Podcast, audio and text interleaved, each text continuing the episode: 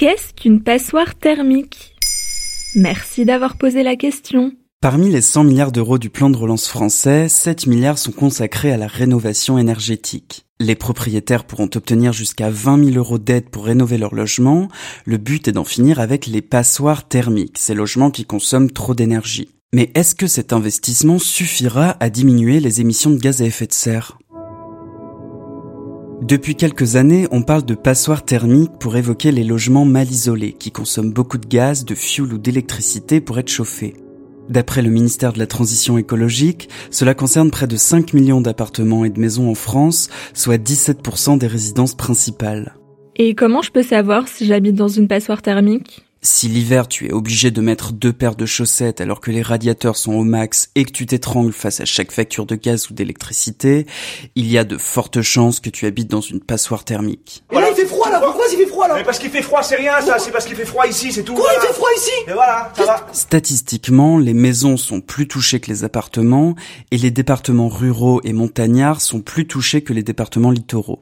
Pour en avoir le cœur net, il faut regarder le DPE, diagnostic de performance énergétique. Les passoires thermiques sont classées F ou G et consomment plus de 330 kWh par mètre carré et par an.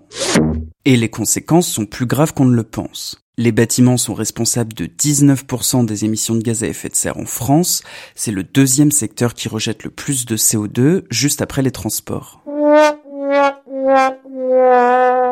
Et puis c'est un problème social. Ce sont souvent les personnes les plus pauvres qui habitent dans des passoires thermiques et qui voient leurs factures exploser. Sans compter que plusieurs études ont établi un lien entre précarité énergétique et problèmes de santé. Ah ouais, mais il faut vite rénover tout ça. C'est ce qu'a promis le Premier ministre français Jean Castex qui veut en finir avec les passoires thermiques. À l'occasion du plan de relance, 7 milliards d'euros seront consacrés à la rénovation énergétique jusqu'en 2022. 2 milliards iront directement dans la poche des particuliers à travers Ma Prime Rénov, une aide ouverte à tous les Français pour les travaux entrepris à partir de l'automne 2020. Selon ses revenus et l'ampleur des travaux effectués, un foyer pourra toucher entre 2000 et 20 000 euros. Et eh ben finalement, avec tous ces milliards, on va arriver à la faire, cette transition écologique. Mais est-ce que 7 milliards sur deux ans suffiront? La Convention citoyenne pour le climat visait un objectif de rénovation complète de l'ensemble des logements d'ici à 2040. Selon l'Institut de l'économie pour le climat, il faudrait mobiliser 15 milliards d'euros d'aide financière par an pour y arriver. Et pour l'Institut Rousseau, la rénovation d'un million de logements par an coûterait entre 20 et 50 milliards d'euros par an jusqu'en 2040.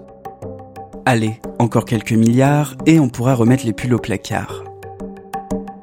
Voilà ce qu'est une passoire thermique.